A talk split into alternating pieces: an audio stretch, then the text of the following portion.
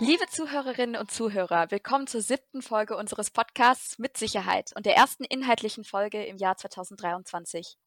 Nach der Jahresrückblicksfolge sind wir diesmal wieder zu zweit anwesend. Hier ist Nora. Servus, hier ist Leo. Willkommen. Europa und dessen Sicherheit und Verteidigung. Dieses Thema war auch schon in den vergangenen Folgen, mal mehr, mal weniger stark, jedoch immer mit angeklungen.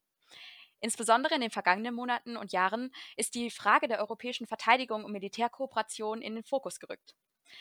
Vielleicht erinnert sich der ein oder andere noch daran, aber bereits 2017 hat der französische Präsident Macron in seiner Rede in der Sorbonne-Universität die Verteidigungsfähigkeit der EU angesprochen und von Arbeitsbedarf gesprochen, aber auch den Gedanken einer, äh, einer gemeinsamen europäischen Verteidigung hervorgeholt. Mit dem Angriffskrieg auf die Ukraine hat die Tatkraft der Außen- und Sicherheitspolitik der EU und Deutschlands Rolle darin mehr an Aufmerksamkeit gewonnen. Allen voran der militärische Aspekt, genauso wie Kooperation zwischen den europäischen Ländern. Und wer jetzt in den vergangenen Wochen in die Nachrichten geschaut hat, wird auch viel über deutsche Panzer gehört haben.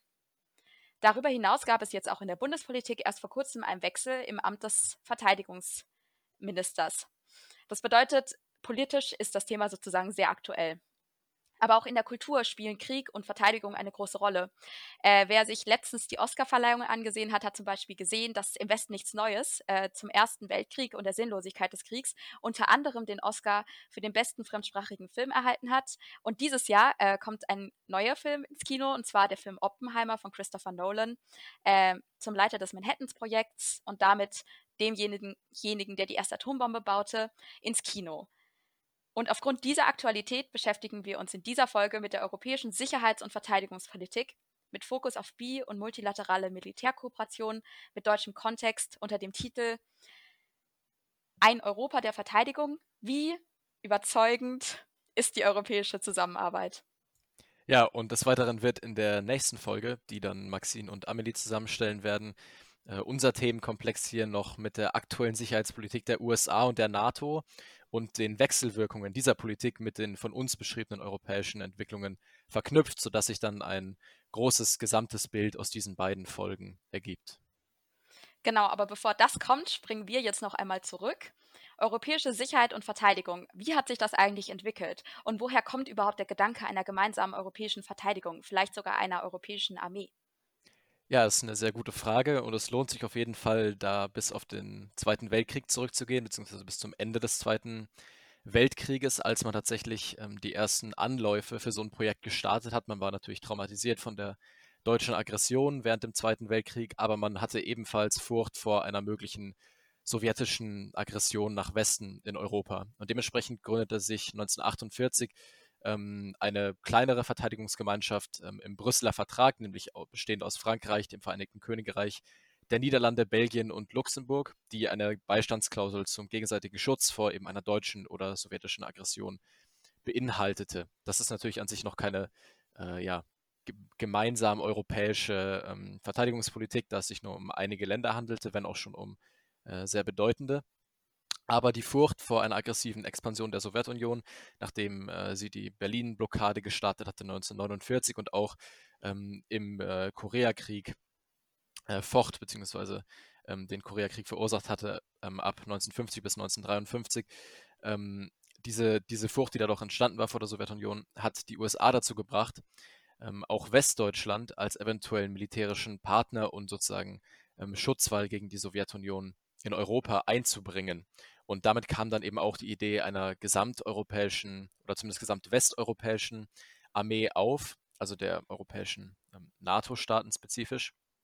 Und Frankreich hat dann durch den äh, berühmten Außenminister ähm, Robert Schumann auch die Einrichtung einer europäischen Verteidigungsgemeinschaft tatsächlich vorgeschlagen. Es gab da ziemlich große Streitpunkte, nämlich einerseits über die Rolle einer eigenständigen deutschen Armee, denn die junge Bundesrepublik ähm, die ja 1949 gegründet worden war, hatte zu dem Zeitpunkt ähm, noch keine Armee und aber auch über die Eigenständigkeit dieser europäischen Verteidigungsgemeinschaft gegenüber der NATO. Denn natürlich war man auf den großen Partner ähm, USA als, als äh, Schutzfaktor gegenüber der Sowjetunion absolut angewiesen. Tatsächlich haben die Regierungen dann Kompromisse gefunden, den Vertrag unterzeichnet äh, zur EVG, zur Europäischen Verteidigungsgemeinschaft, ähm, der also dann auch die Kreation einer europäischen Armee vorgesehen hätte. Aber die, ähm, diese Verteidigungsgemeinschaft ist dann in den Parlamenten 1953 ähm, gescheitert, äh, weil unter anderem, weil es zu dem Zeitpunkt international ein wenig zu tauen begann. Also 1953 war Stalin gestorben äh, und Nachfolger Khrushchev ähm, schlug versöhnlichere Töne an. Auch der Koreakrieg war beendet und die Notwendigkeit einer solchen EVG schien damit in den Parlamenten, in den europäischen äh, Staaten nicht mehr so gefühlt zu werden. Und dementsprechend verlief dann die europäische Einigung, abgesehen vom Brüsseler Vertrag, den ich ja schon erwähnt habe, bis zum Mauerfall 40 Jahre lang äh, größtenteils ökonomisch und keineswegs militärisch. Aber hat sich 1993 mit der Schaffung der EU durch den Maastricht-Vertrag etwas an dieser Entwicklung geändert? Tatsächlich ist es so. Also ähm, Vertrag von Maastricht, ich gebe kurz, kurz in, äh, den ganz groben Kontext. Es haben sich die zwölf Mitgliedstaaten der Europäischen Wirtschafts Wirtschaftsgemeinschaft, EWG, äh, zur Europäischen Union, die wir ja heute alle kennen, ähm, zusammengeschlossen.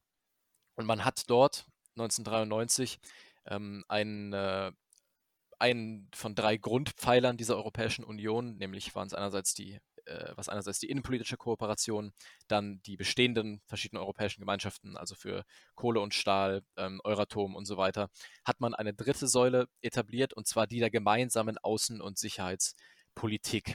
Der Bezug auf die Verteidigung blieb aber vage und äh, in den Jugoslawien-Kriegen, ähm, die ja währenddessen stattfanden und dann auch noch lange, lange äh, darüber hinaus, ähm, wurde nicht von der EU eingegriffen, sondern von der UN und der NATO. Also der Verteidigungsaspekt war noch relativ schwach. Es gab aber erste Pionierschritte hin zu konkreten ähm, europäischen Verteidigungsprojekten. 1992 hab, haben nämlich Deutschland und Frankreich gemeinsam das Eurocorps gegründet, als zunächst bilaterales Einsatzkorps, das später noch erweitert wurde, aber darauf kommen wir noch äh, zurück. Und 1998 ähm, hat man dann in Saint-Malo äh, tatsächlich weitere Schritte, die auch die gesamte Europäische Union betrafen, also nicht nur bilaterale Kooperation, ähm, eingeleitet. Und zwar hat das Vereinigte Königreich nachgegeben, dass das zuvor nicht wollte ähm, und die Vertreter der EU haben dann in Saint-Malo die, Be die Bedeutung eigener militärischer Kapazitäten der EU hervorgehoben und man ließ diesen Worten auch Taten folgen. Und zwar hat man ähm, verschiedene außenverteidigungspolitische Beratungskomitees eingerichtet und vor allem den Posten eines hohen außen- und sicherheitspolitischen Vertreters, den man später in Lissabon dann sogar zum Verteidigungsminister oder vor Lissabon zum Verteidigungsminister äh, eines Gesamteuropas machen wollte. Aber trotzdem bedeutende Schritte ähm, hin zu ähm, hin zu einer, einer gemeinsamen Außen- und Verteidigungspolitik. Ich meinte eben äh, zum gemeinsamen Außenminister, falls ich Verteidigungsminister gesagt habe. 2003 kam es dann auch dazu, dass ähm, die EU ihren ersten eigenständigen Militäreinsatz durchgeführt hat, äh, gewissermaßen, denn es war ein Militäreinsatz unter UN-Mandat. Er war also ähm, nicht ganz unabhängig, aber unabhängig von der NATO, obwohl man vier Jahre zuvor in Köln noch die äh, Komplementarität der, der EU-Verteidigung zur NATO ähm, betont hatte. Und zwar waren in der Demokratischen Republik Kongo ähm, gewaltsame ethnische Konflikte nach dem Zweiten Kongokrieg ausgebrochen. Die UN-Kräfte waren überfordert und dementsprechend schickte dann die EU auf UN-Mandat äh, in der Operation Artemis ähm, Friedenstruppen nach Kongo und verschaffte tatsächlich bis zur Kräfteschöpfung Neuaufstellung der UN-Truppen äh, große Erleichterungen der Zivilbevölkerung. Es war also ein kleiner Erfolg, dieser erste ähm, militärische Einsatz der EU unabhängig von der NATO. Und ich habe ja vorhin eben schon diese ähm, Säule der gemeinsamen Außen- und Sicherheitspolitik ähm, der EU gesprochen, die 1993 in Maastricht etabliert wurde. Ähm, aber man kann sich dann natürlich auch fragen, wie sich die darin enthaltene europäische Sicherheitsstruktur ähm, spezifisch gestaltet heute. Genau, wir haben ja jetzt schon einiges über die Historie der, Historie der europäischen verteidigungspolitischen Strukturen gehört. Und jetzt wollen wir einmal so ein bisschen in die Gegenwart schauen, wie die gegenwärtigen Strukturen ausgestaltet sind. Und genau, dafür müssen, müssen wir uns zuerst einmal 1999 noch ansehen. Äh, seitdem ist nämlich die ESVP, die Europäische Sicherheits- und Verteidigungspolitik, ein eigenständiges Politik- und Handlungsfeld. Und in dem von dir schon mal kurz angesprochenen Lissabon-Vertrag 2009 äh, wurde die sozusagen umbenannt als gemeinsame Sicherheits- und Verteidigungspolitik. Also praktisch die GSVP. Und diese wiederum ähm, ist ein Bestandteil der GASP, das ist die gemeinsame Außen- und Sicherheitspolitik. Äh, man sieht also sehr, sehr viele Begriffe, die alle irgendwie sehr ähnlich klingen, aber praktisch irgendwie doch so das eigene Feld sind. Und das Wichtige ist, dass dort sozusagen, also in der gemeinsamen Außen- und Sicherheitspolitik, ähm, der integrierte Ansatz sehr, sehr wichtig ist, wenn es sozusagen um Einsätze geht, wie wir jetzt einen schon gehört haben. Und das bedeutet, dass neben militärischen Mitteln eben auch zivile Instrumente verwendet werden. Zivile Instrumente sind zum Beispiel Diplomatie, Entwicklungszusammenarbeit und zum Beispiel humanitäre Hilfe. Und die sind so ein bisschen ausgestaltet über die sogenannten vier Ms, und zwar multidimensional, multi-faced, multilevel und multilateral. Das bedeutet, dass man versucht, einen möglichst umfangreichen Ansatz zu haben, indem man eben auf verschiedenen Ebenen ähm, eben versucht, eine Situation zu entschärfen und sozusagen Hilfe äh, anzubieten. Ja, und diese Multidimensionalität beziehungsweise ähm, auch diese Multilateralität ähm, drückt sich eben auch aus in diesem Amt des Hohen Vertreters der Union für Außen- und Sicherheitspolitik, den ich ja bereits erwähnt habe, und auch dem Europäischen Auswärtigen Dienst, dem EAD, dem er eben vorstellt, äh, vorsteht und der die EU in auswärtigen Angelegenheiten berät und dementsprechend die EU auch neben der Kommissionspräsidentin international repräsentiert. Genau, und dieser äh, Vertrag von Lissabon enthält noch einen Artikel, die sogenannte Beistandsklausel. Die wurde bisher, ähm, wenn ich mich nicht täusche, einmal nur aktiviert. Äh, und das war 2015, das war eher Symbolik, aber auch dafür ist diese Beistandsklausel da. Ähm, nämlich ging es da um die Terroranschläge in Paris 2015 und daraufhin hat auf, ähm, als Reaktion auf diese Anschläge hat der damalige französische Präsident François Hollande ähm, eben diese Beistandsklausel aktiviert und äh, ihm kamen dann natürlich auch mit Erklärungen und anderen Hilfen ähm, die europäischen Staaten entgegen. Genau, das sind jetzt erstmal so die vertraglichen Grundlagen. Es gab jetzt äh, in der äh, Gegenwart sozusagen auch einige Weiterentwicklungen. Zum Beispiel ähm, gab es in der deutschen EU-Ratspräsidentschaft im zweiten Halbjahr 2020 und dann in der französischen Ratspräsidentschaft 2022 etwas, das sich der strategische Kompass nennt. Das wurde gemeinsam sozusagen entwickelt und am Schluss dann auch ähm, von allen sozusagen akzeptiert. Und dieser Kompass ist so ein bisschen die Leitlinie, worauf man in der Außen- und Sicherheitspolitik allen voran in der Verteidigung eben achten möchte. Und ähm, ein Punkt, der auch schon im äh, Lissabon-Vertrag angesprochen wurde, ist äh, die ständige strukturierte Zusammenarbeit, auch besser bekannt unter dem Wort PESCO. Und das sind 46 Projekte, oder es gab sozusagen schon 46 Projekte zur Stärkung der europäischen Handlungsfähigkeit, eben durch gemeinsame Ausbildung, Ausrüstung, und eben auch gemeinsame Rüstungsprojekte. Und ähm, das wurde sozusagen über oder durch zwei verschiedene äh, Verteidigungsinitiativen auch noch erweitert und vertieft.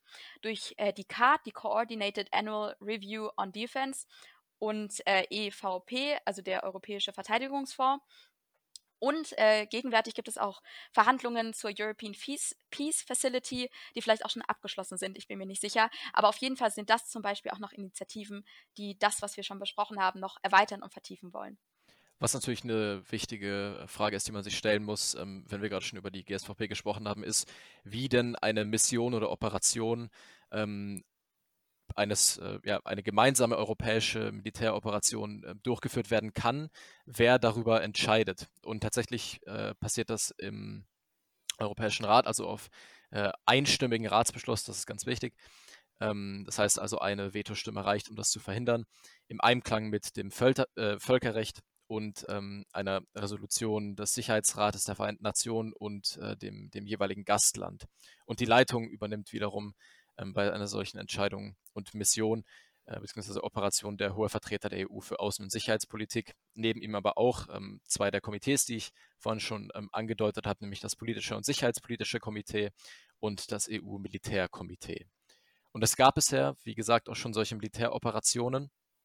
2003 ähm, unter anderem in der Demokratischen Republik äh, Kongo, aber seitdem auch und diese Missionen äh, sind immer noch am Laufen. Ähm, eine Friedenswahrung in Bosnien-Herzegowina, die äh, 2004, seit 2004, ähm, Pirateriebekämpfung vor Somalia seit 2008. Außerdem Grenzkontrollen an den EU-Außengrenzen, die streng genommen auch militärisch sind und die natürlich im Mittelmeerraum vor allem sehr umstritten, viel diskutiert sind. Und äh, zu guter Letzt gibt es auch drei Ausbildungsmissionen in Somalia, ähm, seit 2010, Mali seit 2013 und Zentralafrika seit 2016, wo man also nicht direkt kämpft, aber Kämpferstreitkräfte ausbildet. Ähm, und im Folgenden werden wir auch auf manche dieser Operationen etwas näher eingehen. Genau, und zwar ganz spezifisch auf drei Stück. Ähm, zuallererst Mali, das war ja gerade auch in der letzten Zeit aufgrund der Veränderung des Mandats ähm, auch in den Medien sehr präsent. Also die ähm, Operation in Mali ist eine militärische Ausbildungsmission, wie schon gesagt, seit 2013. Und da sollen praktisch malische Soldaten ähm, dazu befähigt werden, die Sicherheit im Mali eigenständig zu gewährleisten, also sozusagen Hilfe zur Selbsthilfe. Und die Bereiche, in denen äh, hierbei geholfen wird, sind zum Beispiel Personalwesen, militärisches Nachrichtenwesen, ähm, Sanitätswesen, Materialbewirtschaftung, ähm, genau, und das Führungs- und das Fernmeldewesen. Und gemeinsam mit Deutschland äh, sind rund 24 Nationen eben an dieser Ausbildungsmission im NATO, äh, sorry, im Mali ähm, beteiligt und ein großes Teil dieser Nationen sind sozusagen EU-Mitgliedstaaten. Temporär wurde diese Ausbildungsmission ausgesetzt ähm, und deutlich eingeschränkt, und zwar durch ein neues Mandat, das vom 20. Mai 2022 bis zum 31. Mai 2023 läuft. Und Deutschland ähm, ist sozusagen nicht mehr mit Ausbildern an der Mission beteiligt oder nimmt irgendwelche Schutz- und Aufklärungsaufgaben wahr, sondern es ist sozusagen nur noch ähm, beschränkt auf ähm, Unterstützungspersonal im Hauptquartier der Mission. Genau, der personelle Schwerpunkt der ähm, europäischen Ausbildungsmission wird zukünftig sozusagen äh, nur noch auf so einer Spezialkräftemission ähm, im Niger liegen, also gar nicht mehr im Mali sozusagen, in Mali. Und ja, es wird jetzt auch sehr interessant in der Zukunft zu sehen, wie sich das Mandat vielleicht verändert, ob es verlängert wird. Und entsprechend ist es sehr interessant, sich jetzt mal im Mai wieder mit Mali zu beschäftigen. Ja, und wie schon äh, angesprochen, gab es eben auch noch zwei weitere Ausbildungsmissionen ähm, der ähm, EU in Somalia und der Zentralafrikanischen Republik neben Mali, auf die wir jetzt aber aus Zeitgründen nicht äh, näher eingehen wollen. Genau, also Somalia, das hattest du, Leo, ja vorhin auch schon angesprochen. Äh, hier geht es um die Bekämpfung von Piraterie. Ähm, und zwar ähm, haben wir etwas herausgefunden zur personellen Obergrenze der Mission. Und zwar beträgt diese 400 Soldatinnen und Soldaten der Bundeswehr. Die Mission läuft seit 2008.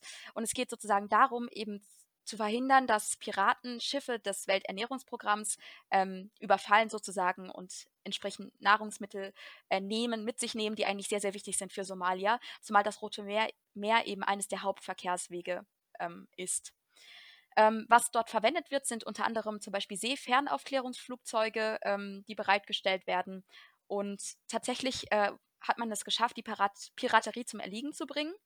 Ähm, es gibt dort seit 2017 äh, laut Berichten fast keine Piraterie mehr. Doch eigentlich ähm, ist es so, dass das Problem sich praktisch verlagert hat. Und zwar ähm, Piraten, die früher dort aktiv waren und die nicht gefangen wurden, ähm, haben sich sozusagen nun in, mit, oder auf den Drogen- und Waffenschmuggel spezialisiert, Holzkohleschmuggel. Und entsprechend sind sozusagen vor allem zivile Initiativen sehr wichtig, weil oft Piraten praktisch dieses Leben einschlagen, weil sie ja eigentlich Bedarf haben sozusagen nach, nach einer Einkommensquelle. Auch wenn das jetzt nicht die beste Einkommensquelle ist, zeigt sich, dass das Pro Problem sozusagen auch an der Wurzel behandelt werden muss. Das ist sehr interessant ähm, und es gibt eine, eine, andere Operation, die man auch als sicher teilweise erfolgreich ähm, einschätzen kann, aber die trotzdem, trotzdem umstritten ist, vor allem weil es ähm, um eine Folge des Jugoslawienkriegs und auch des eventuell völkerrechtswidrigen Eingriffes der NATO dort geht. Nämlich ist das die EU-Operation in Bosnien-Herzegowina seit 2004. Und zwar hat er eben nach ähm, internationaleren, globaleren ähm, Sicherheitskräften dann die ähm, EU eine Streitkraft dorthin entsandt, die natürlich eben auch unter UN-Mandat dort ist. Und ähm, es handelt sich dort um etwa 1200 Soldaten aus 20 verschiedenen EU-Staaten, darunter auch Deutschland, ähm, die eben äh, ja, ethnische Streitigkeiten ähm, zwischen, zwischen Bosniaken und bosnischen Kroaten vor allem, aber auch bosnischen Serben, äh, verhindern sollen, beziehungsweise den Frieden dort ähm, wahren sollen angesichts dieser schwelenden äh, Konflikte im Land. Und tatsächlich hat man erwartet, dass ähm, diese Mission eventuell nicht verlängert werden könnte, aus Sorge darüber, dass Russland diesen, ähm, diesen, diesen Krisenherd eventuell benutzen könnte, um Europa zu schwächen, um die EU zu schwächen. Aber tatsächlich hat ähm, Russland im UN-Sicherheitsrat nicht ähm, das Veto eingesetzt, um eine Verlängerung der UN Sicherheitsoperation durch die EU ausgeführt ähm, zu verhindern und dementsprechend ähm, wurde jetzt sogar die Präsenz äh, von EU-Truppen, ähm, Friedenstruppen in Bosnien-Herzegowina verstärkt. Jetzt wollen wir aber ähm, über die expliziten, konkreten bi- und multilateralen Kooperationen innerhalb von Europa, abseits vom konkreten Einsatzfeld, sprechen. Ja, ich denke, was da einem zuallererst in den Sinn kommt, ist vor allem die deutsch-französische Partnerschaft, die auch äh, in Europa oft als wegweisend sozusagen angesehen wird.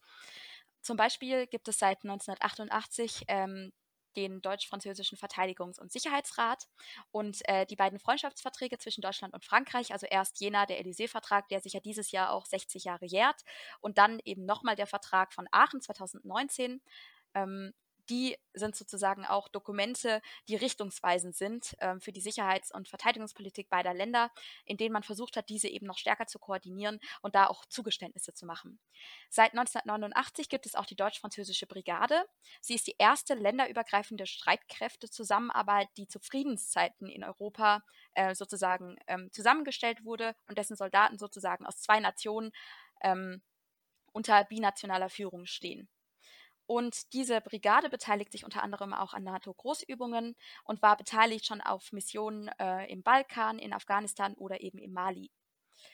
Ähm, 2022 im Frühjahr wurde äh, im französischen Evreux die deutsch-französische Lufttransportstaffel C-130J in den Dienst gestellt und auch hier arbeiten deutsche und französische Soldatinnen und Soldaten zusammen.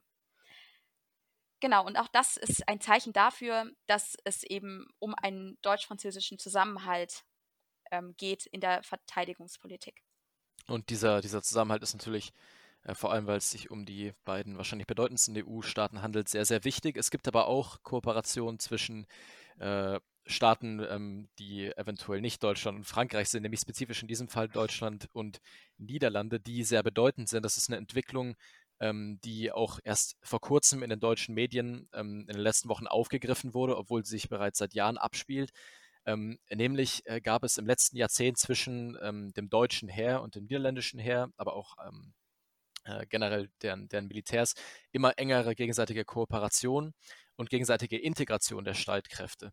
Das hat begonnen 1995 mit ähm, dem ersten deutsch-niederländischen äh, Korps und dann ähm, auch äh, durch die Integration, und dann ist hat dann äh, fortgefahren durch die Integration von Marine- und Luftabwehreinheiten der Bundeswehr in niederländische Einheiten, also der Unterstellung dieser Einheiten, dieser deutschen Einheiten unter niederländisches Kommando. Was aber tatsächlich bahnbrechend ist, ähm, ist, dass 2014, 2016 und eben jetzt 2023, ähm, erst vor wenigen Wochen, äh, endgültig die niederländischen Brigaden, die also den Kern des niederländischen Heeres ausmachen, äh, in die Bundeswehr integriert wurden. Also in Großverbände der Bundeswehr integriert wurden und dementsprechend jetzt die niederländische, ähm, die niederländischen Landstreitkräfte äh, fast vollständig der deutschen Bundeswehr unterstehen. Das bedeutet natürlich nicht, äh, dass sich hierbei um ähm, politische Integration handelt. Also natürlich verfügt ähm, das niederländische Parlament und die Regierung nach wie vor politisch über diese Truppen. Es handelt sich nur um militärische Integration, um eben äh, bessere Synergien zu schaffen, ähm, eine bessere Einsatzbereitschaft. Das wird auch in den niederländischen Medien ähm, betont und dort wird auch betont, dass die niederländischen Kommandotruppen nach wie vor unabhängig sind. An sich ist die Entscheidung dieser Zusammenlegung des niederländischen Heers mit dem deutschen aber äh, wenig umstritten in den Niederlanden. Ähm, und auch ähm, das Bundesministerium der Verteidigung präsentiert diesen Schritt als vorbildliches Beispiel der Entwicklung europäischer Sicherheitspolitik. Scholz hat ähm, das ähm, als Zitat einzigartig in Europa, Zitat Ende, bezeichnet. Und ähm, am Donnerstag, den 30.03., das war aus unserer Sicht heute vor zehn Tagen, am Tag der Aufnahme, ähm, wurde symbolisch die Einheitenflagge der 13. Leichten Brigade der Niederlande an die 10. Deutsche Panzerdivision übergeben und damit ähm, auch diese Entwicklung vollendet. Also wirklich äh, faszinierend, was sich auch ähm, entwickeln kann innerhalb der EU. Ja, das ist auf jeden Fall sehr, sehr spannend und sehr interessant. Und ähm, euch ist bestimmt schon aufgefallen, dass wir bisher über zwei bilaterale Sicherheitskooperationen äh, geredet haben. Jetzt möchten wir euch gerne auch noch praktisch eine multilaterale europäische Zusammenarbeit zeigen. Und Leo, da möchtest du uns jetzt etwas vorstellen. Das ist richtig. Äh, ich habe ja vor, vorhin schon das Eurocore erwähnt. Ähm, und darüber werde ich jetzt ein bisschen mehr sprechen. Das Eurocorps ist, ähm, wie gesagt, 1992 als deutsch-französische Kooperation entstanden. In den folgenden Jahren sind dann aber noch Luxemburg, Spanien, Belgien und fünf andere Nationen beigetreten, wobei die fünf anderen ähm, eher ähm, ja, äh, sind, also die sind ebenfalls mit dem Eurocorps verbunden, steuern auch Truppen bei. Allerdings sind sie nicht integraler Bestandteil äh, des Kerns ähm, des Eurocorps. Und äh, 2022, ähm, also erst äh, vor, vor kurzem tatsächlich einen Tag vor der russischen Invasion ähm, der Ukraine, ist auch Polen als Rahmennation, also als Kernnation, ähm, dem Eurocorps beigetreten. Das Eurocorps grundsätzlich besteht, ähm, also es handelt sich um eine Hochgeschwindigkeitstruppe, bestehend aus Offizieren und Soldaten ähm, dieser sechs europäischen Nationen, die ich erwähnt habe, und eben noch äh, fünf weitere, die ähm, im Kern aus 1100 Stabsmitgliedern besteht, aber bis zu 60.000 Soldaten im Einsatzfall aufnehmen könnte ähm, und dann eben aus den verschiedenen Nationen. Der Sitz ist in, in, in Straßburg. Es handelt sich also mehr oder weniger, wenn man so will, um ein, eine mini-europäische ähm, Armee, um eine, um eine gesamteuropäische Einheit, die im Notfall eben aber aus den nationalen Armeen aufgestockt werden kann. 1993, ähm, also nur ein Jahr nach der Gründung, hat man sich entschlossen, äh, das Eurocorps in die NATO-Struktur einzubinden und seitdem übernimmt dieses Corps tatsächlich eine Doppelfunktion für EU und für die NATO. Also das betont auch äh, das Eurocorps auf seiner Website unter anderem ähm, sehr deutlich, dass es eben äh, eine Zwischenposition zwischen den beiden ähm, Organen, zwischen den beiden Organisationen einnimmt. Das Eurocorps war unter anderem beteiligt an den Ausbildungsmissionen in Zentralafrika und in Mali und ebenfalls ähm, in Bosnien-Herzegowina und auch an NATO-Einsätzen ähm, im Kosovo und äh, Afghanistan. Es handelte sich also auch um aktive Kampfmissionen, die teilweise überaus umstritten waren. Äh, trotz diesem dualen Konzept, also ähm, dem Konzept des, der Position zwischen NATO und äh, EU, gab es vor ungefähr ähm, einem Jahr beim 30-jährigen Jubiläum ähm, eine Aussage des stellvertretenden polnischen Verteidigungsministers, der dort anwesend war, ähm, die darauf hinweist, dass die Mitglieder, weil Polen ja vor kurzem da erst beigetreten war als Rahmennation, ähm, dieses Eurocorps trotzdem auch als Mittel ähm, wirklich europäischer Einigung sehen Nämlich äußerte sich der ähm, polnische stellvertretende Verteidigungsminister folgendermaßen, Zitat, wir haben uns zu diesem Schritt entschlossen, also zum Beitritt, weil wir fest davon überzeugt sind, dass Zusammenarbeit und Engagement der Schlüssel zur europäischen Sicherheit sind. Gemeinsam können wir effektive Fähigkeiten zur Verteidigung und Abschreckung potenzieller Angreifer entwickeln. Genau das sind die Möglichkeiten, die das Eurocorps bietet. Der Fokus, ähm, Zitat Ende, der Fokus liegt also eindeutig ähm, für den äh, polnischen stellvertretenden Verteidigungsminister, was etwas überraschend scheinen mag, ähm, nicht auf der Kooperation des Eurokorps mit der NATO, sondern tatsächlich ähm, in ihrer europäischen Natur. Neben diesen operationellen Kooperationen, über die wir jetzt ähm, gesprochen haben, also Kooperation von Einheiten, gibt es aber auch solche, die sich auf die militärische Rüstung beziehen. Ganz genau. Zum Beispiel gibt es ähm, eine europäische Verteidigungsagentur, und zwar seit 2004, zur kooperativen Rüstungsbeschaffung und Militärforschung. Aber laut EU-Schätzungen ist es so, dass aktuell rund 80 Prozent äh, der Verteidigungsgüter auf nationaler Basis beschafft werden. Und das hat wiederum die Folge, dass es einen sehr fragmentierten europäischen Verteidigungsmarkt gibt, eben durch diese parallele und unkoordinierte Entwicklung. Außerdem hat es natürlich auch Folgen, und zwar gibt es dadurch deutlich erhöhte Kosten. Ähm, zum Beispiel gibt es jährlich Kosten zwischen 25 und 100 100 Milliarden Euro ähm, praktisch für diese Ausgaben und theoretisch gibt es entsprechend ein extrem hohes Einsparpotenzial. Des Weiteren ist es so, dass ähm, wenn jede Nation praktisch selbst äh, Ausgaben in der Hinsicht hat und äh, Material beschafft, dass es manchmal auch Probleme gibt in der äh, Interoperabilität, äh, sodass vorhandene Fähigkeiten eben nicht im Verbund genutzt werden können.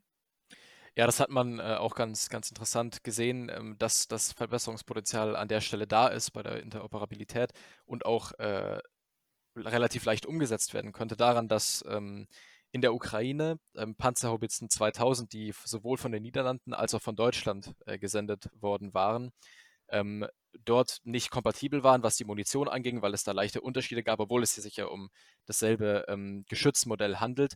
Und ähm, die ukrainische Streitkraft hat es tatsächlich relativ schnell hinbekommen, ähm, die ähm, Systeme so anzugleichen, dass man ähm, eben äh, austauschbar die niederländischen und äh, deutschen Munitionsvorrichtungen dieser Panzerhaubitze 2000 benutzen konnte. In den Niederlanden oder Deutschland ist man vor dem Ukraine-Krieg, äh, wo eben so ähm, ja, äh, Erfindertum nötig ist, nicht darauf gekommen, diese Interoperabilität zu steigern. Man merkt also, dass ähm, da viele Energien ähm, hineingehen könnten, die sehr produktiv äh, sein könnten. Und es gibt tatsächlich auch noch ähm, einige weitere Vorteile, sozusagen, wenn es eine Zusammenarbeit gibt ähm, in der äh, Rüstungspolitik. Und zwar kann man sich natürlich dann auch auf spezifische Stärken fokussieren, wenn man weiß, dass praktisch andere Länder andere Stärken haben und entsprechend andere Dinge produzieren, sodass es äh, langfristig zum Beispiel in den Bereichen Ausbildung, Betrieb oder Instandsetzung eben eine Reduktion der Kosten gibt. Also es ist sehr wirtschaftlich, es ist effizient und ähm, entsprechend könnte man auch die europäische Zusammenarbeit weiter intensivieren.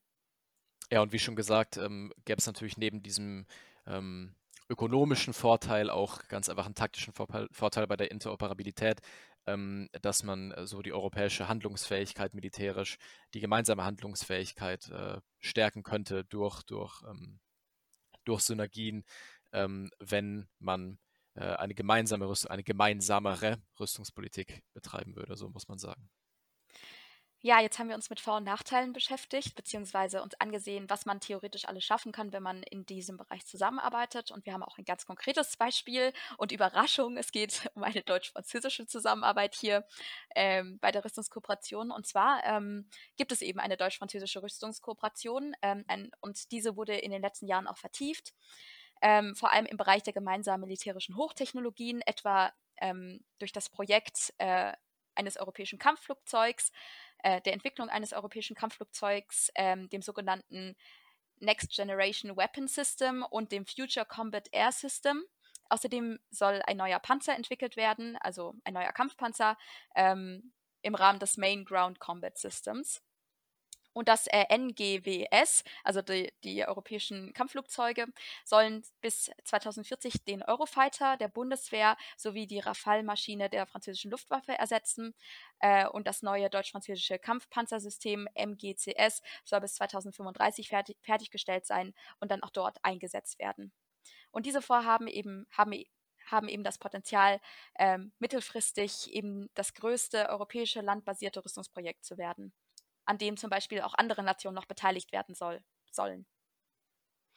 Ja, aber warum ist das multilaterale Projekt Eurofighter gescheitert und ähm, was hat das für Konsequenzen für jetzige und zukünftige europäische Rüstungskooperationen, wie zum Beispiel die Eurodrohne? Ja, du hast ja eben schon darüber gesprochen, dass der Eurofighter ersetzt werden soll. Ähm, da muss man sich natürlich fragen, ist er nur zu alt oder woran liegt das? Man könnte einerseits anführen, dass ähm, der Eurofighter durchaus ein sehr altes Projekt ist. Also er wurde schon das Projekt wurde schon in den 1980er Jahren angegriffen ähm, und zwar durch Deutschland, Großbritannien, Spanien und Italien gemeinsam entwickelt und es sollte ein Konkurrenzprodukt ähm, zu den Flugzeugen, Kampfflugzeugen des amerikanischen Herstellers Lockheed Martin ähm, darstellen. Allerdings ist das äh, fehlgeschlagen. Also wir hatten vor kurzem wieder die Situation, dass sich Finnland und die Schweiz 2021 für den Kauf amerikanischer F-35 eben von Lockheed Martin entschieden haben, anstatt europäische Eurofighter äh, anzuschaffen. Und auch in Japan oder Australien zum Beispiel greift man lieber auf die amerikanischen F-35 zurück als auf den Eurofighter. Die einzigen Exporte, die gemacht wurden, die sehr wenig waren, das meistens blieb der Eurofighter eben in den äh, Ländern, wo er ähm, produziert wurde, vor allem Deutschland. Die wenigen Exporte, die gemacht wurden, waren nach Österreich und in ähm, kleinere, ähm, wenige Nahoststaaten, äh, vor allem auf der arabischen Halbinsel. Außerdem lässt sich erkennen, dass ähm, es nicht wirklich ein, eine ideologische Herangehensweise bei, bei der Produktion des Eurofighters ähm, gibt oder generell bei der Produktion von Kampfflugzeugen. Nämlich haben sich Italien und das Vereinigte Königreich selbst an der Herstellung von Lockheed Martin Flugzeugen beteiligt und auch die Bundeswehr ähm, beschafft ähm, zum Ersatz ihrer Tornado-Flotte bis 2030 äh, F-35 Flugzeuge statt irgendwie ähm, ja, einer verstärkten Eurofighter-Flotte oder ähnliches, was unter anderem auch an der fehlenden ähm, US-Atomlizenz der Eurofighter liegt, aber eben auch daran, dass ähm, die das europäische Kampfflugzeug ähm, technologisch einfach dem amerikanischen unterlegen ist und dementsprechend auch nie abheben konnte.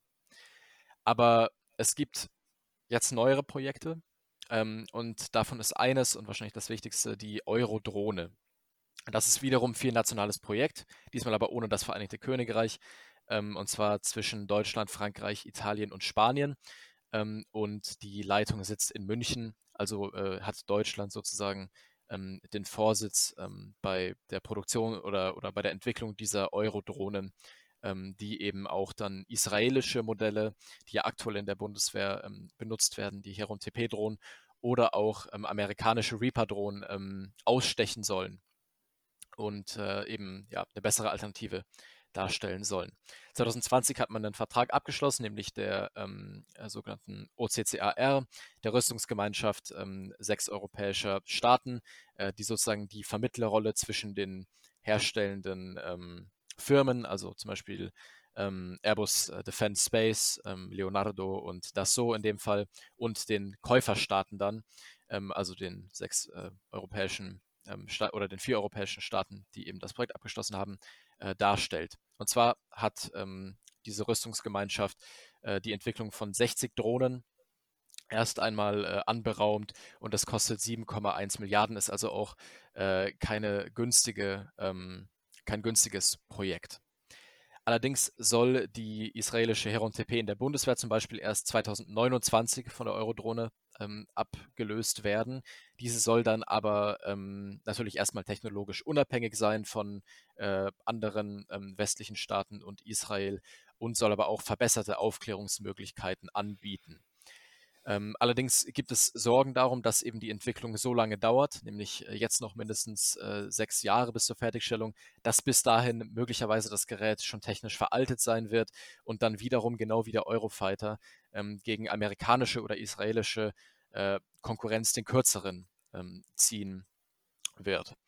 Unabhängig davon ähm, fand ich es noch ganz interessant, weil ich ja auch in der allerersten Folge über die Heron TP-Drohnen gesprochen habe und dass die jetzt auch bewaffnet wurden für die Bundeswehr, dass das Bundesministerium der Verteidigung bisher noch keine Bewaffnung ähm, der äh, Eurodrohnen anberaumt, sobald diese ankommen sollten. Allerdings erscheint mir das etwas fadenscheinig, denn warum würde man diese Drohnen nicht bewaffnen, wenn man die aktuellen ähm, Heron TPs schon bewaffnet? Denn technologisch ist eine Bewaffnung der Eurodrohnen tatsächlich möglich jetzt aber weg äh, aus der Luft und hin ähm, zum Boden. Wir hatten in der Einleitung ja auch, oder du hast in der Einleitung, Nora, ja auch über Panzerlieferungen gesprochen. Aber wie funktioniert das eigentlich genau, wenn deutsche Panzer ins Ausland, zum Beispiel ins europäische Ausland, geliefert werden? Eine sehr, sehr gute Frage. Ähm, dazu müssen wir uns jetzt erstmal mit der deutschen Panzerdivision äh, beschäftigen. Also das Hauptwaffensystem der deutschen Panzerdivision laut Webseite der Bundeswehr sind äh, die Kampfpanzer Leopard 2 und der Schützenpanzer Puma. Und letzterer löste 2015 den in der Truppe noch vorhandenen Schützenpanzer Armada ab. Und äh, Leopard 2 Panzer, davon habt ihr in den Nachrichten sicherlich auch einiges gehört in der letzten Zeit. Und zwar, äh, dass diese eben an die Soldaten in der Ukraine geliefert werden sollen, aber dass es eben nicht ganz so unkompliziert ist, dass man eben einfach Panzer sendet, sondern dass es da eben auch die Zustimmung der Bundesregierung geben muss. Der Hersteller äh, des Leopard-Panzers ähm, ist das Münchner Rüstungsunternehmen Kraus Maffei Wegmann, also KMW. Und für jeden einzelnen Panzer, den die Firma eben verkaufen möchte, braucht sie eine Genehmigung der Bundesregierung. Ähm, Meistens sind Exporte innerhalb von NATO-Staaten ähm, unproblematisch. Ähm, und das Ganze ist geregelt in einem Prozedere, das äh, sich ähm, definiert praktisch in dem Kriegswaffenkontrollgesetz. Und zwar bedeutet das, dass ähm, die Bundesregierung verhindern soll, dass schwere Waffen an Staaten geliefert werden, die sich im Zweifel gegen Deutschland ähm, sozusagen wenden könnten, beziehungsweise wo Deutschland letztlich den kürzeren schließen könnte, ziehen könnte, wenn letztlich Deutschland angegriffen wird oder es zu einer äh, bewaffneten Auseinandersetzung anderer Art kommt.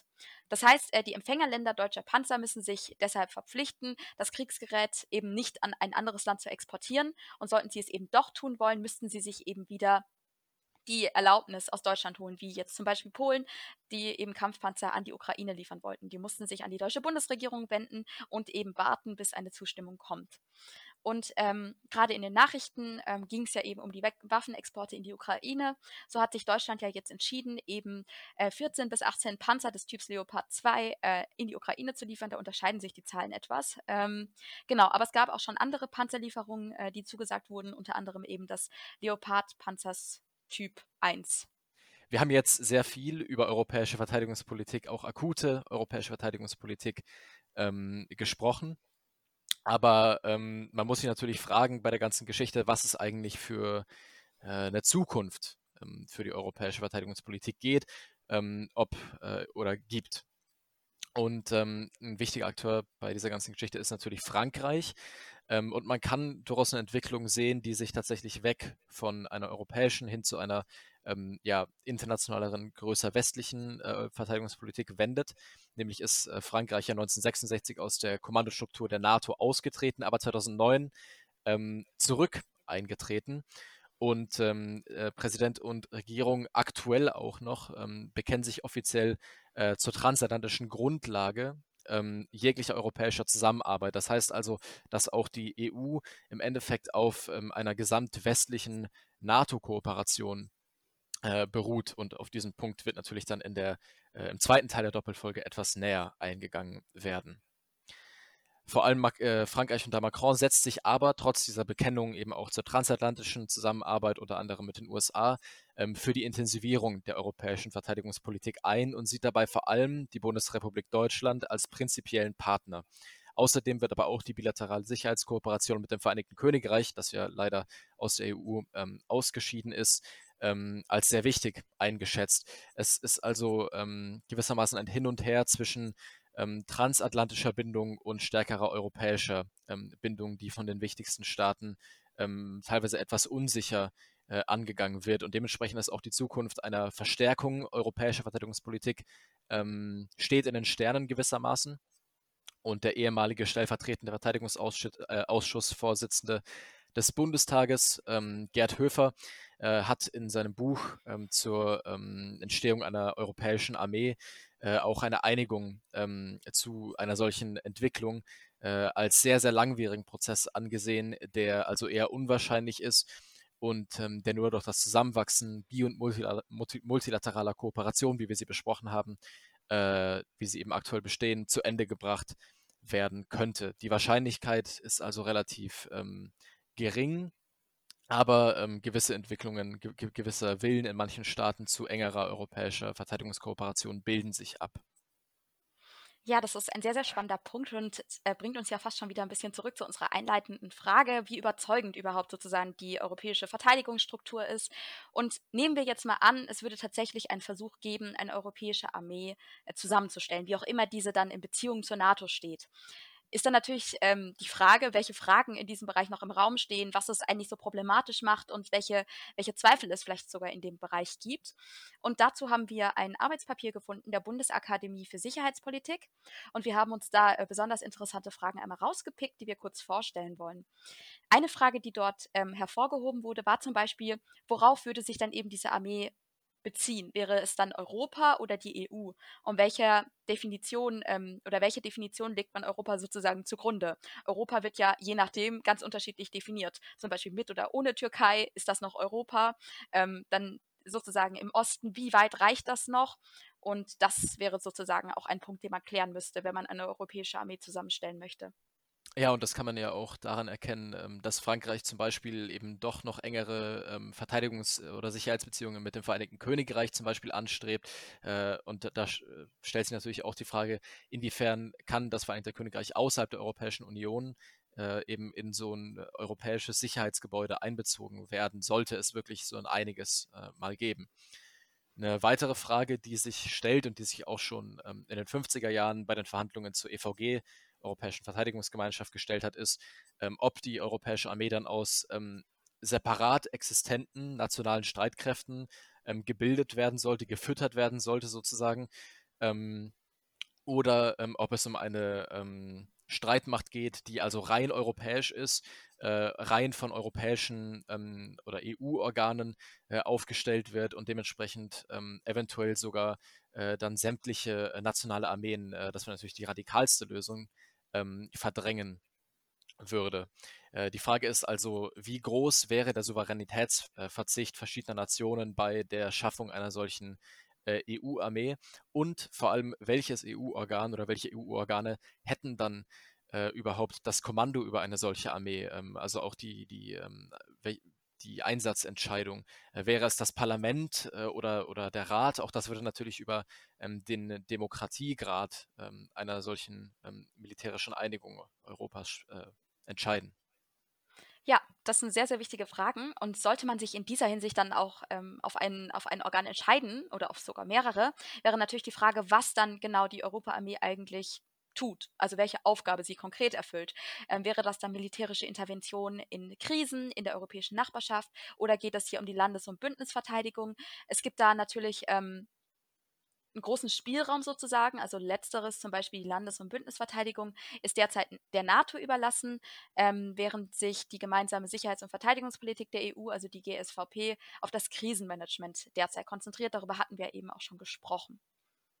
Ja, viele wichtige Fragen und ich werfe nochmal noch mal eine ein, äh, die natürlich auch ähm, für sehr viel ähm, Aufruhr sorgen würde, wenn man sich dazu entscheiden äh, würde, eine solche europäische Streitkraft einzurichten, nämlich wie sollte diese überhaupt finanziert werden, wer übernimmt welche Anteile, passiert das über gemeinsame EU-Fonds oder äh, separat national, das wäre sicher auch ein äh, gewaltiger Streitpunkt. Ja, und gerade am Anfang haben wir zum Beispiel auch über die Atombombe gesprochen, also äh, im Kontext von Oppenheimer. Ähm, und wenn wir drüber nachdenken, haben zum Beispiel die britischen und äh, französischen Armeen sozusagen Nuklearstreitkräfte. Und da wäre natürlich auch die Frage, ähm, wie man damit umgeht. Weil wenn es eine europäische Armee gibt, dann sind ja theoretisch auch alle Waffen sozusagen für alle verfügbar. Und dann wäre natürlich auch die Frage, inwiefern das eben mit bestehenden ähm, internationalen Gesetzen und Richtlinien einhergehen kann oder ob man dann dort eben ein, ein Problem sozusagen sozusagen bekommt. Ja, und ähm, wir haben uns ja jetzt mit einigen offenen Fragen beschäftigt, aber es gibt nicht nur offene Fragen, sondern auch ähm, tatsächlich Gegenstimmen. Und dazu haben wir äh, tatsächlich mehr in unserer Kategorie Sicherheitspolitik auf dem Campus zu bieten. Ja, wir hatten nämlich in Heidelberg über die vorlesungsfreie ähm, Zeit an der Universität sehr prominenten ähm, Besuch, der auch ähm, sich zur EU und äh, zur europäischen Verteidigungspolitik geäußert hatte, nämlich handelte es sich um den polnischen Premierminister ähm, Mateusz äh, Morawiecki, der in Analogie zu Scholz 2022 an der Prager Karls-Universität und Macron an der Sorbonne 2017 ähm, in der alten Aula der Universität Heidelberg eine Rede zur EU gehalten hat am 20. März, also vor weniger als drei Wochen. Allerdings hat äh, der polnische Premier im Kontrast zu Macron ähm, oder Scholz wenig lobende Worte für eine Stärkung der EU und für eine äh, Stärkung der Verteidigungszusammenarbeit der EU äh, gefunden. Stattdessen hat er eine Ausweitung von EU-Kompetenzen ähm, kritisiert und darauf hingewiesen, dass Verteidigung national geregelt sein müsse äh, und dass eine gegenseitige souveräne Unterstützung äh, das Stichwort sei, aber keine äh, feste Zusammenbindung von Streitkräften oder ähnlichem. Ähm, nämlich hat er den nationalen Freiheitskampf der Ukraine als ähm, weite, als Zitat weiteren, äh, Zitat Ende, Kampf für die nationale Souveränität in Europa bezeichnet. Die Frage ist also, welche anderen Kämpfe für die nationale, nationale Souveränität in Europa ähm, hat er damit angedeutet? Meinte er damit eventuell ähm, die, äh, ja, das polnische äh, Streben gegen eine stärkere europäische Integration? Das hat er natürlich ähm, offen gelassen. Er hat aber allerdings auch noch ähm, erwähnt, dass seine Sichtweise auf den Krieg auf den Angriffskrieg Putins eben diese sei, dass es eine ähm, klar imperialistische Politik sei, aber auch eine klar antinationale, die also die nationale Souveränität der Ukraine ähm, beseitigen wollte. Das heißt also, wie auch immer man seine Aussagen genau äh, interpretiert, es war klar eine Rede ähm, gegen eine militärische europäische Einigung und auch gegen eine jedwede ähm, Stärkung äh, einer europäischen Einigung, die der polnische Premierminister Morawiecki ähm, in Heidelberg vorgelegt hat werft aber gern auch einen Blick in die Beschreibung. Dort findet ihr nochmal einen Link zur originalsprachlichen englischen Fassung der Rede und ein paar gröbere Informationen und Zitate zum direkt drüber schauen ist auf jeden Fall wert, denn die Rede ist sehr programmatisch, aber das würde jetzt den Rahmen der Folge sprengen. Ja, ähm, das war es mit unserer Kategorie Sicherheit auf dem Campus. Ihr könnt uns jetzt wie immer Anstöße geben. Schickt uns über Instagram oder unseren anderen Social Media Kanälen eure Sicherheitsthemen auf dem Campus, eure Themenvorschläge, Geschichten, Veränderungswünsche, Sicherheitslücken. Äh, wir sind euch immer sehr dankbar für unsere folgenden äh, Folgen. Und äh, wir werden dazu wie immer jeden Freitag eine Story posten, in der ihr uns eure Ideen ganz einfach über das Fragenfeld zusenden könnt. Ja, und wir haben ja schon über die nächste Folge gesprochen von Maxine und Amelie, die auch bald erscheinen wird. Und da wird es dann eben komplementär zur ähm, Folge, die ihr gerade gehört habt, um die Verteidigungspolitik der NATO ähm, und der USA und eben auch dann den Wechselwirkungen mit der europäischen ähm, verteidigungspolitischen Entwicklung ähm, gehen. Genau, schreibt uns doch jetzt gerne euer Feedback, eure Fragen oder eure Campus Stories. Auf Instagram unter ash-heidelberg. Oder per Mail an die Adresse podcast.ashhd.gmail.com. Und generell über alle ASH-Kanäle. Die Details findet ihr wie immer in der Folgenbeschreibung. Auf Wiedersehen. Servus.